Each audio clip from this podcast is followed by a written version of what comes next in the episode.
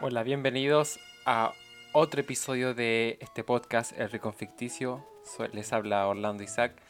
Espero que hayan tenido un- una linda semana. Se nos acerca eh, Navidad y mi cumpleaños, pero ¿a qué le importa, a qué le importa eso? ¿Ya? Así que, bueno, vamos a empezar primero saludando al podcast Anomalía, un podcast de ficción eh, de au- audiolibros, ya para que lo escuchen y se entretengan ahí, ¿ya? Y bueno, partamos con el, tema de hoy. Así que recuerden que pueden seguirme en Instagram como El Rincón Ficticio, todo junto. Y cualquier, ahí me pueden mandar cualquier mensaje, sugerencia, comentario, lo que a usted guste. ¿Ya? Entonces, vamos con el episodio de hoy.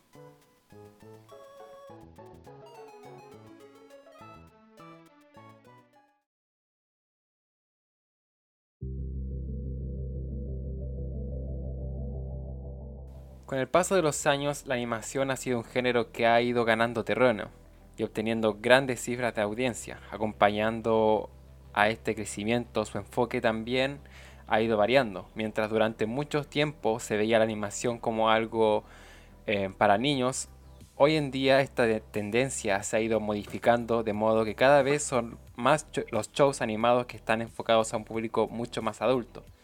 Entonces con esto sería interesante saber su origen y evolución de cómo pasó a ver un género para adultos. Entonces vamos con lo primero. ¿Qué es la animación para adultos? La animación para adultos es un género que como bien encontramos en su mismo nombre está dirigido a una población adulta o adolescente. Son muchas las razones por las que podemos considerar que este tipo de animación está enfocado a un público adulto como puede ser el uso de violencia, temas atrevidos, sexualidad, lenguaje explícito o humor negro, así como tratar temas filosóficos, sociales o políticos, diferenciándose bastante de la animación para un público infantil. En la, infantil el mensaje es principalmente transmitir y educar en base a unos valores, diferenciando aquello que está bien de aquello que está mal, e intentar culturizar al espectador. Mientras que la serie de animación para adultos, por el contrario, se pretende mostrar una forma de vida más realista, aunque la mayoría de las veces lleva llevada a su vertiente más drástica, para hacer ver al espectador las consecuencias de vivir o llevar un tipo de vida u otra. En este tipo de series los estereotipos están mucho más marcados y a pesar de estas diferencias comprobamos que los diferentes mensajes, los diferentes mensajes que quieren transmitir las series tanto de un tipo como del otro, tienen la finalidad de entretener y divertir a aquel que lo observa. Veamos los inicios de la animación para adultos. Y tenemos que dirigirnos a los años 90, donde aquí se produce un, un acontecimiento que cambiará la forma de ver y hacer, y hacer las cosas en lo, en lo que la televisión se refiere apareciendo un nuevo canal generalista, Fox. Fox, que tiene como finalidad de emitir en- para una población más joven y que por tanto desde un principio no dudó en incluir animación en uno de sus programas, el show de Tracy Ullman. A pesar de que este programa no tuvo un éxito arrollador, uno de sus segmentos aparecido en el año 1987 ayudará a que en 1989 se estrene en prime time a lo que se podría considerar como la primera serie de animación para adultos, Los Simpsons, una serie que muy poco tiempo obtuvo una gran popularidad.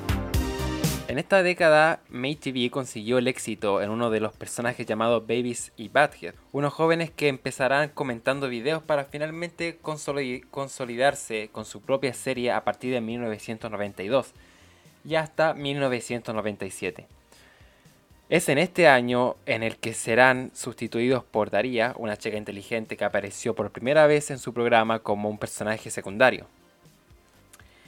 En este, en este punto donde podemos situar el nacimiento, es donde podemos situar el nacimiento de lo que hoy podemos conocer como animación para adultos. Pues fueron estos dos personajes lo que marcaron unas nuevas pautas dentro de la animación e hicieron posible la popularidad de los programas contenedores de animación para adultos. En este caso, Liquid TV. Enseguida vamos a ver más lo que fue el programa Liquid TV, pero antes hay que comprender el contexto histórico y social en el que nos encontramos. En este periodo, en los noventas, que fue una década que estuvo fuertemente marcada por una serie de cambios que llevaron a lo que se conoce como el nacimiento del Nuevo Mundo, con el fin de la Guerra Fría después de la caída del muro de Berlín. En 1993 nace también la Unión Europea, que dio al mundo un nuevo bloque político fuerte. Respecto a Oriente Medio, la división interna aumentó entre, entre pasos árabes y, dejan, y dejaron de ser una amenaza para el Estado de Israel. El suceso que más dividió a los árabes fue la Guerra de Golfo, produciendo alianzas entre algunos de estos países y Estados Unidos para atacar a Irak. Por otro lado, surge una revolución a, a todos los niveles con la llegada del Internet a la población. En un ambiente de grandes cambios a nivel mundial, la sociedad también vivió cambios de tipo cultural, que son sin duda los que hicieron factible el establecimiento del TV en la televisión. De hecho, podemos ver similitudes entre las características de Babies and Butthead y el modo de vida de los adolescentes de ese momento. Entre ellas podemos ver el hecho de que en los noventas las personas empezaron a marcar su propia personalidad mediante la ropa y las actitudes, que en muchas ocasiones estaba definida por diferentes tendencias musicales, así como la cultura y el arte. Características que vemos claramente representadas en esta serie. Por otro lado, la imagen representada por los protagonistas era una clara crítica a la sociedad que se estaba viviendo. En primer lugar, respecto a los jóvenes que estaban creciendo en una sociedad que, que antes no existía, la sociedad de medios, y por otro lado, los dibujos que hasta el momento se habían visto. Esto hizo crecer su popularidad entre el público que se sentía excluido en la nueva sociedad, fijándose los protagonistas que eran un claro ejemplo de rebeldía contra el establecimiento de la autoridad. Llegados a este punto podemos entender qué es y qué significó Liquid TV. Liquid TV fue un programa de televisión de la cadena May TV, una cadena eminentemente musical que se emitió en la década de los 90, concretamente entre 1991 y 1995. Contó con, tres, contó con tres temporadas y fue pionera en la realización de series de animación para adultos. Entre sus series más conocidas encontramos en Babies and Butthead y Iron Flux, una serie cuya trama giraba en torno a un agente de la ciudad Mónica encargada de realizar sabotajes en Bregna, una nación dirigida por Trevor Gottschalk. La serie giraba en torno a una relación amor-odio de ambos personajes, y en ella se mostraban escenas de sexo y violencia, entre otros temas no aptos para un público infantil.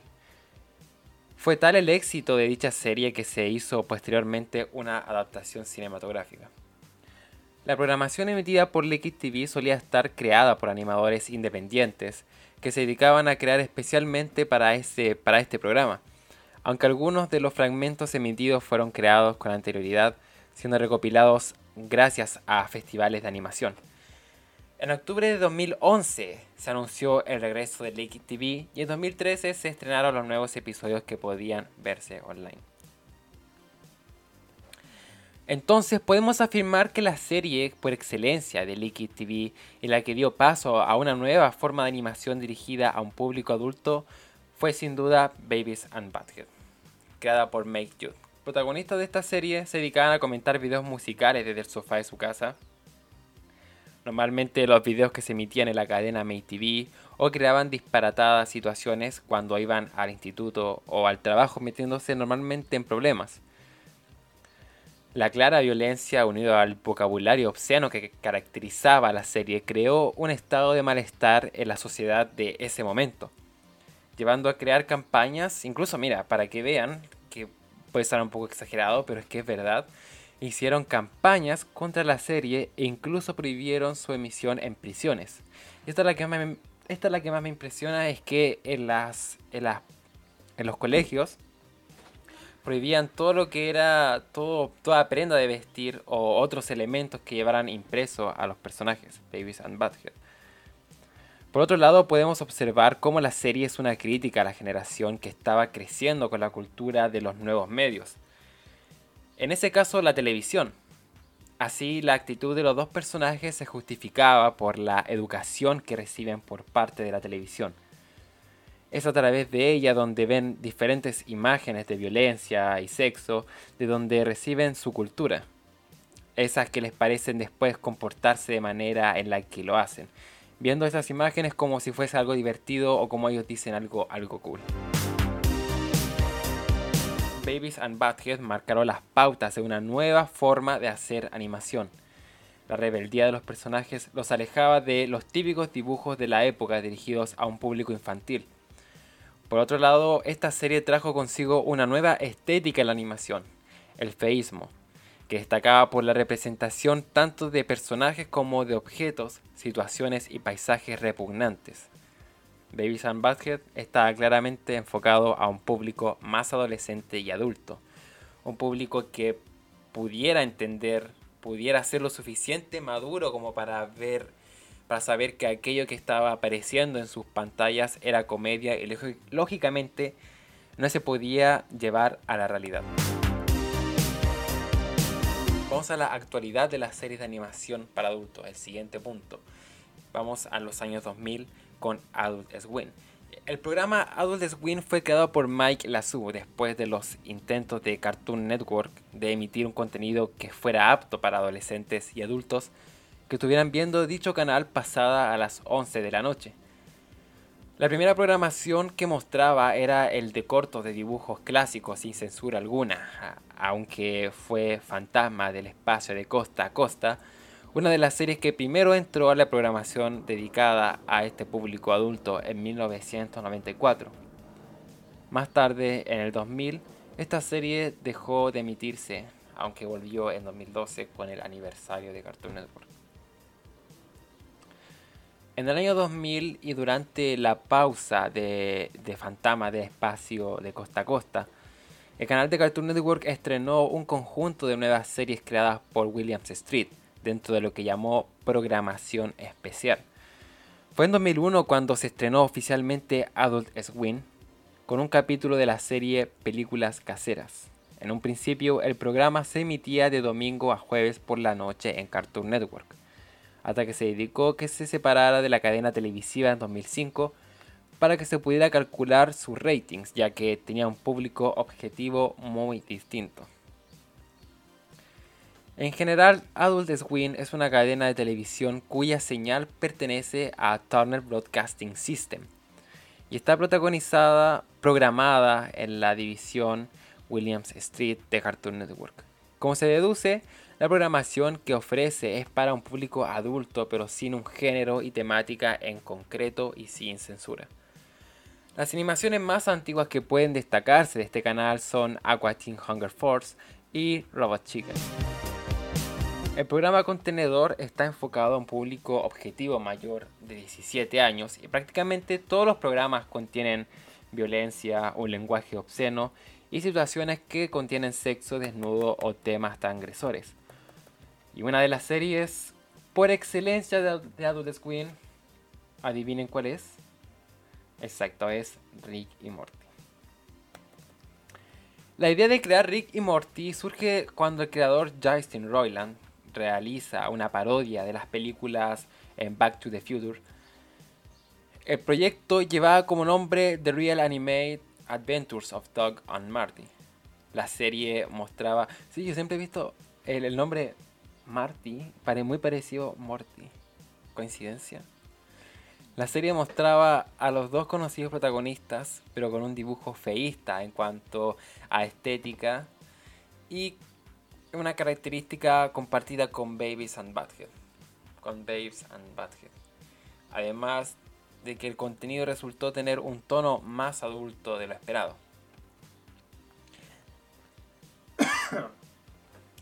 La serie empezó a emitirse en un sitio web de su propio creador, en roylandtv.com, para continuar en plataformas como YouTube, creándose una gran popularidad en torno a ella. A pesar de esto, el creador intentó vender la serie a diversos canales de, de televisión sin éxito alguno por culpa de su contenido tan explícito. Es en ese momento cuando Royland se da cuenta de que los personajes que había creado como una parodia de otros ya existentes habían empezado a tener personalidad propia y ya no era una imitación sino que se habían construido como personajes únicos e independientes.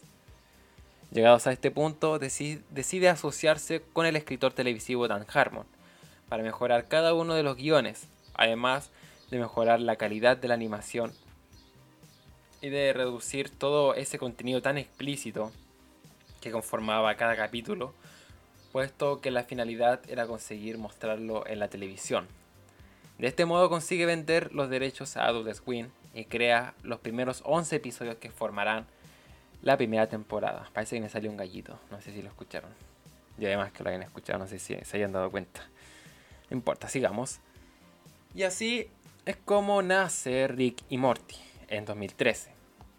Una serie de ciencia ficción y humor que cuenta las aventuras vividas tanto en el ambiente familiar como en viajes interdimensionales por Rick Sánchez, un científico alcohólico, y su nieto Morty Smith, un niño pasando por la pubertad y con problemas de autoestima. Siendo una serie que muestra cosas ilógicas de la vida real, cosas y situaciones surrealistas con aventura. Pero de todas estas aventuras surrealistas, hay un punto que hace aún más adulta esta serie. Y ese punto es el drama familiar. De manera que cada capítulo se puede dividir en dos partes. La primera es las aventuras que vive el abuelo y su nieto. En algunos capítulos, bueno, se les puede, se les puede unir en otro personaje. Y la otra parte sería la crítica a las situaciones vividas dentro de la familia. De esta forma, el creador ha intentado crear una animación dinámica, colorida, que capte la atención del espectador, pero con una historia profunda y unos giros argumentales enfocados claramente a un público maduro. Vamos, veamos el panorama de, de actualidad, ¿ok? Liquid TV abrió paso a la entrada en televisión de los programas contenedores de series de animación para adultos, podemos observar que fue con Adult Swim con el que realmente se consolidó la programación de animación para un público objetivo distinto y por consiguiente en un horario distinto al que se estaba acostumbrado a ver series de dibujos. Pero estas series no se han quedado estancadas ahí. Con el paso de los años, estamos viendo cómo estas han evolucionado a grandes pasos. En primer lugar, son cada vez más las series adultas que van apareciendo y en consecuencia las temáticas que encontramos son cada vez mucho más variadas. Desde comedias, sitcoms y series caracterizadas por animales hasta los mayores dramas, problemas existenciales, incluso tratando temas filosóficos y políticos. En segundo lugar, son muchos los canales que se dedican a emitir series de este estilo. Mientras antes destacaban los programas contenedores, ahora no es difícil ver diferentes canales que dentro de su programación emiten algunas de estas series. Nuevos canales se han unido a esto por ejemplo, HBO en Comedy Central ha hecho muchos ya. Y bueno, Netflix ahora, o sea, ya está haciendo, ha tenido bastante, bastante series de animación para adultos en estos, en estos momentos. La diferencia principal que se encuentra entre estos canales y los programas como Adult Swim es que estos juegan con el hecho de no ser canales dedicados a la infancia solamente o sea, como el caso de Netflix, sino que en Netflix podemos ver un montón de programas para público muy variado. Y en estas otras que acabo de mencionar, que no son, no son canales que se dedican a la infancia, ni unidos a programas relacionados con este sector de la población, como en el caso de Adult Swim con Cartoon Network. De modo que a la hora de emitir no tienen un horario preestablecido, sino que las emiten a las a las horas que ellos creen conveniente o que creen que pueden conseguir la mayor audiencia. En el panorama actual cabe, cabe destacar la aparición de los animadores autónomos, entre los que se destaca eh, Seth MacFarlane, un guionista, actor, dibujante, productor, comediante, etc., que empezó trabajando en Hanna-Barbera y que terminó creando su propia productora Fusidor Productions. Este animador destaca especialmente por la creación de series como Family Guy y eh, su spin-off eh, The Cleveland Show o American Dad una serie que además de incluir temas vistos en otras series de este estilo, hacen una dura crítica a la política y a los cuerpos de seguridad en Norteamérica. Veamos un poco el perfil del consumidor. ¿Ok? Si nos guiamos por la franja de edad a las series de animación para adultos, están enfocadas, podríamos decir que el perfil del consumidor es el que va desde los jóvenes de 17 años a adultos sin una edad específica. Podemos afirmar que el perfil del consumidor ha cambiado porque el producto ha cambiado. Así podemos ver en, el artículo Dibujos animados y adultos que tienen para cautivar a los mayores, dice lo siguiente. Muchos de los adultos y esa franja no hará otra cosa que aumentar con el tiempo, que encontramos ahora fueron niños que tuvieron una conexión muy fuerte con los dibujos animados. Es una generación muy televisiva, con una gran influencia por parte de este medio que perdura en sus vidas. Por tanto, los contenedores de series de animación aprovechan esto para crear material que aumente su audiencia. Y esto es lo que hace con guiños para los adultos en animaciones infantiles o creando material específico para este público objetivo, que ha ido resurgiendo con el paso de los años. Aún así, se da la paradoja de que se da la paradoja de que existe una población que se encuentra entre los 18 y los 25 años cada vez, está viendo menos televisión, no considerándose una audiencia fuerte en la programación de hoy en día. De hecho, es este sector de la población que piensa que la televisión no está hecho para ellos, ni para un público infantil, sino para un público objetivo mucho más adulto.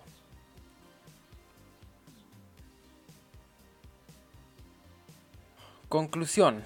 Desde los años 90 hasta la actualidad hemos podido ver cómo el paso de los años ha hecho que este género se haya afianzando. La XTV asentó las bases y diferenció entre la animación enfocada a un público infantil y aquella para un público adulto. Series como Iron Flags o Babies and Butthead demostraron que era posible salirse de las normas preestablecidas y hacerse un hueco entre ese nuevo sector del público. Pero sin duda fue con el programa contenedor Adult Swim en el 2000 cuando se consolidó la creación de series más políticamente incorrectas pensadas para un sector de espectadores.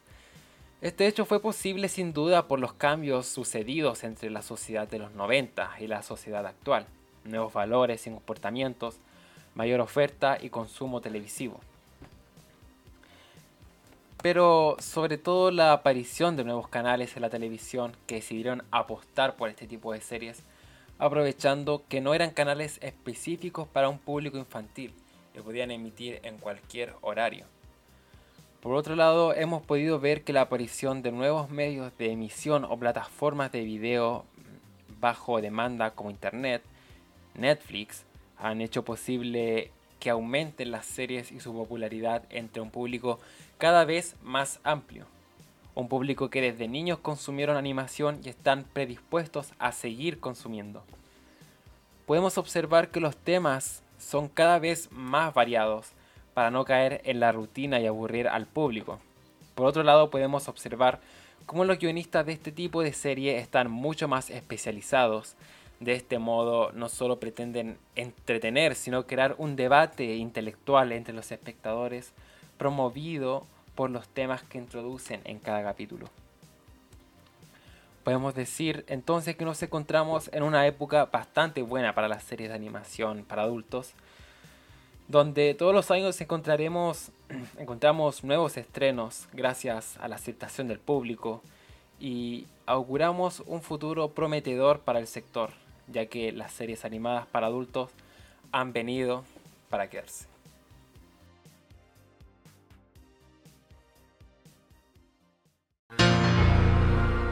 Y muchas gracias, gente. Este fue el episodio de hoy. Espero que les haya gustado. Recuerden que pueden seguirme en Instagram como El Rincón Ficticio. Y soy Orlando Isaac que les habla. Y nos vemos ya en el próximo episodio de El Rincón Ficticio.